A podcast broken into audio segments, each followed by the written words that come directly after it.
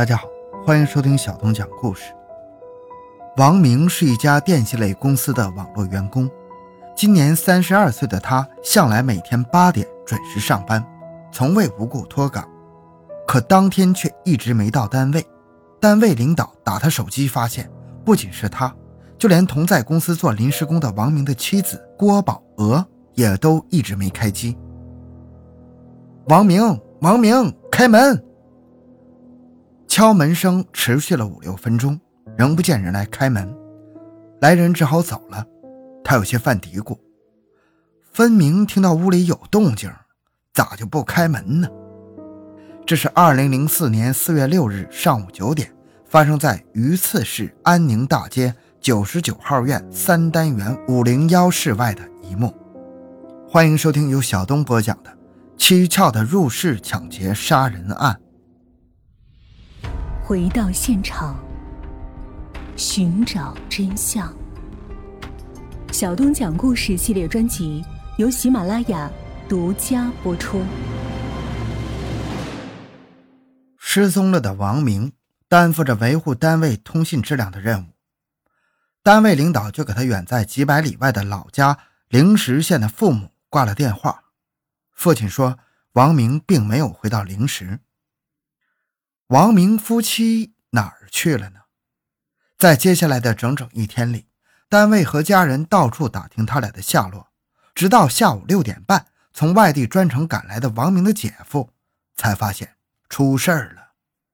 四月六日晚上七点，榆次公安分局接到报案，报案的是王明的姐夫。他从外地匆匆赶来榆次后，敲了半天门没人开。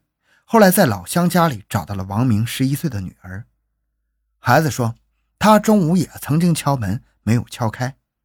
折返回来之后，王明的姐夫果断地撬开了门。眼前的情景令人震惊啊！躺在床上的王明被人捆了个四肢，脖子上也有绳索，早已经气断身亡。郭宝娥则神志不清地坐在卫生间的角落里，同样被绳索捆了个结结实实。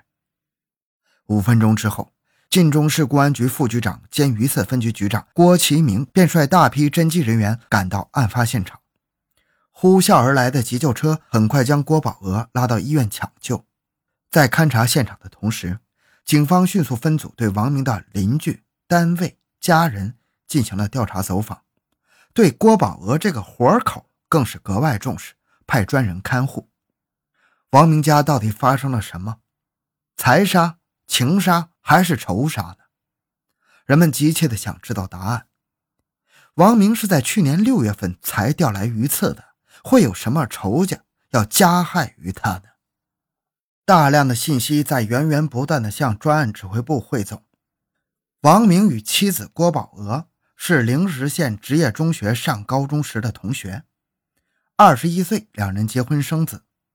王明顶了父亲的班后，在某公司临时分支机构上班之后调到榆次。郭宝娥一直没有正式工作，曾在加油站、碳素厂、幼儿园打过工，后来被王明所在公司照顾，聘为临时工。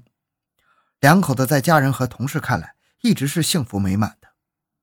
作为待遇优厚企业的普通员工，王明工资比较高，两口子踏实上进，妻子勤快漂亮。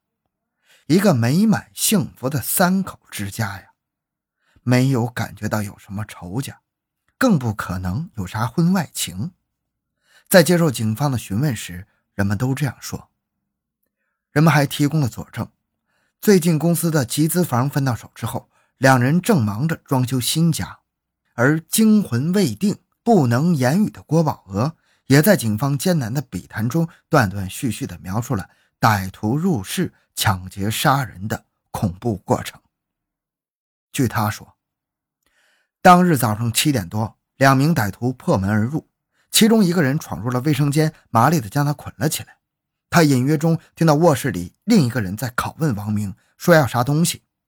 王明说没有，还听到了王明被打的惨叫声。后来歹徒押着他到另一间卧室，他被逼着翻箱倒柜找寻一番无果。最后被捆绑在了卫生间的暖气片上，动弹不得，最后昏迷。他说，两歹徒临走时商量过要不要杀他灭口，被蒙头前，他还清楚地记得，其中一名歹徒操普通话，长脸长发，身高在一米七以上，手上戴着白手套。话是这么说，但是机敏的专案民警在第一天的接触中就怀疑上了郭宝娥。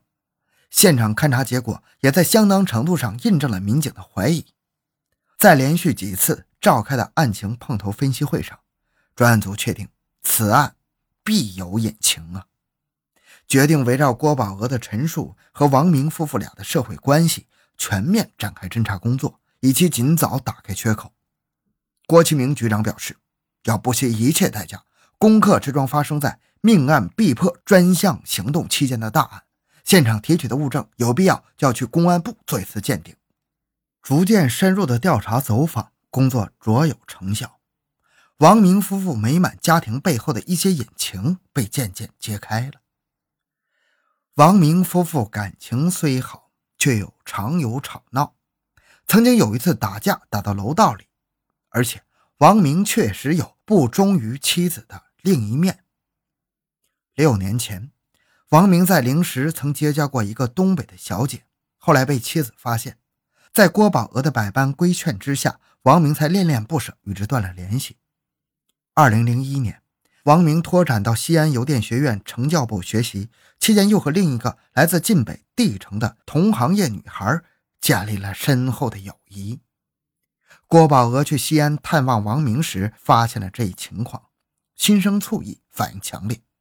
可王明却一直没有与其断绝往来。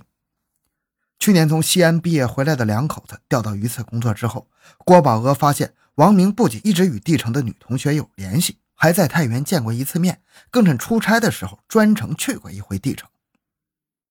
查得重要线索之后，刑警六中队队长施雅安四月十七日。专赴帝城进行了调查走访，得到了王明身亡噩耗的这位薛姓女孩如实的介绍了她与王明的交往过程。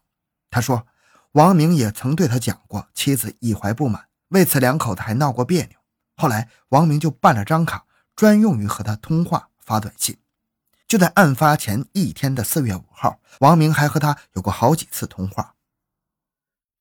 就在警方紧锣密鼓的展开侦查工作的时候。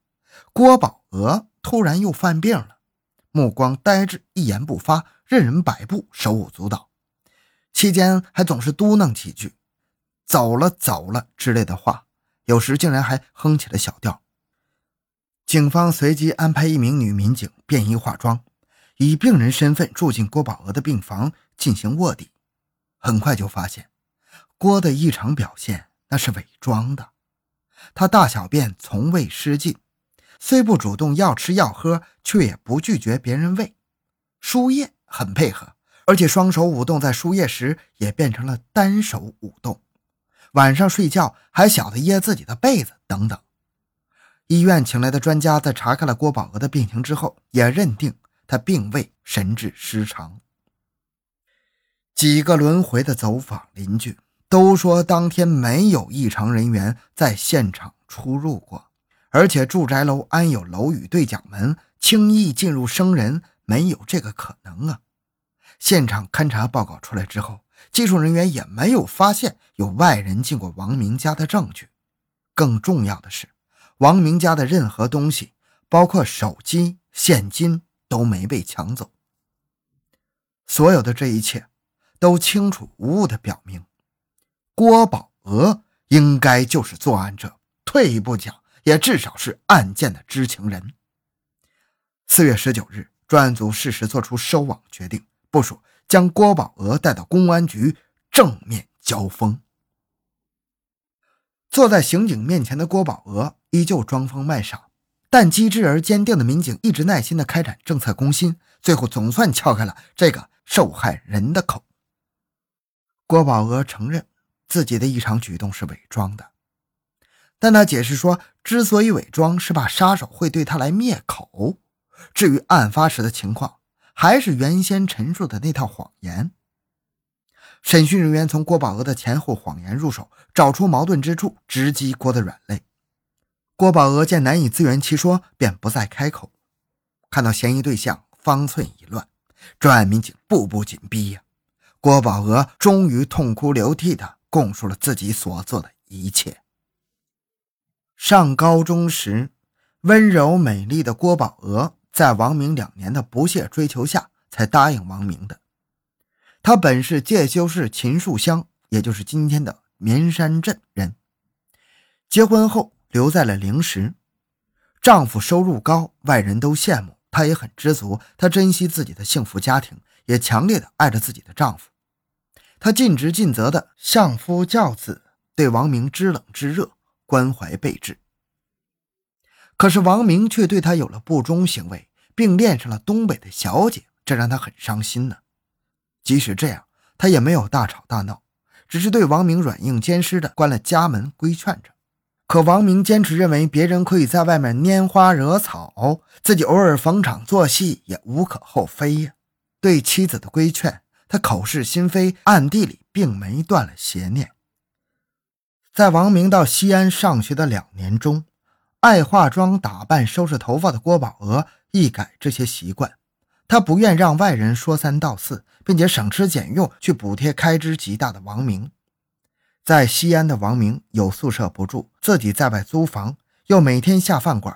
郭宝娥曾给他买了一个一百八十元的剃须刀，可是他嫌比别人差，郭宝娥就又花了四百多元重买了这个，才撑回他的面子。只说两相恩爱，平安无事了。谁想王明又一次做出了令妻子难以接受的事儿。郭宝娥去西安看王明时，无意中发现了王明一改任何电话都接的习惯，不仅连续拒接了几次电话，还飞快地将来电号码删除。他几次追问，王明又支吾着不肯细说。于是，郭宝娥回灵石之后，就调出了丈夫的手机通话详单。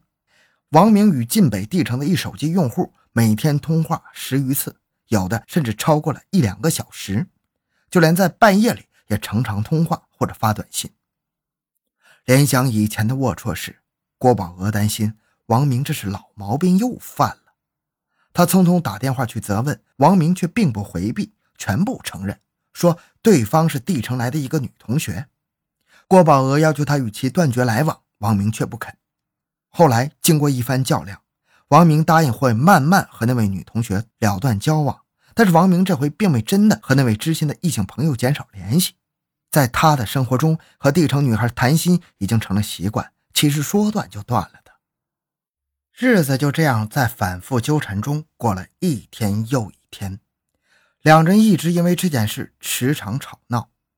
到了两千零四年二月，王明干脆办了一张专卡，可是还没过多久就被妻子发现了。直到四月六日早上，送走了上学的孩子。郭宝娥无意中翻出了王明藏在钱夹中的秘密手机卡，插入手机一看，王明四月五日还和地城女孩联系过。想到丈夫口口声声的说改正，却总是阴奉阳违，使郭宝娥十分愤怒。她冲进了卧室，两个人又一次因此发生口角。还未起床的王明说的急了，就嚷道：“少麻烦了，不跟你说了。”郭宝娥反身去阳台找了一根经纶绳，要捆绑王明。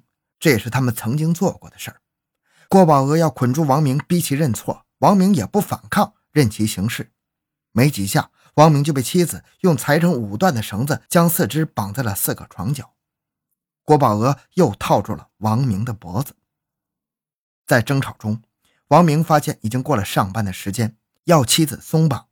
心急了的郭宝娥却要他先对天发誓，两人谁也不肯让步。到了九点多，同事来敲门，王明想要答应，郭宝娥一看着了急，手上使了劲勒紧了王明的脖子，不让他喊。意外由此发生。等来人走之后，郭宝娥发现王明已经被自己失手勒死了。惊慌失措的郭宝娥想到了自杀，也想到了投案自首，可是最终却选择了伪造入室抢劫杀人案的现场。他翻乱了家里的东西，用三段绳索将自己颇费周折地绑在了卫生间的暖气片上。这时，他又想起了民间传说，死者的瞳孔会留下最后一眼看见人的模样，他就又解开了自己，找出了家中的注射器，将洁厕灵。注住了王明的双眼。后来女儿敲门，他也没开。他一直思想动摇，精神高度紧张，内心剧烈冲突。他自己绑了又解开，解开了又自己绑，一天也没吃一口饭，直到后来昏昏沉沉的睡着了。一桩伪造的抢劫杀人案就这样告破了。警方提取了这条总长十九米的夺命经纶绳，并在王明家下水道里找出了扔掉的注射器。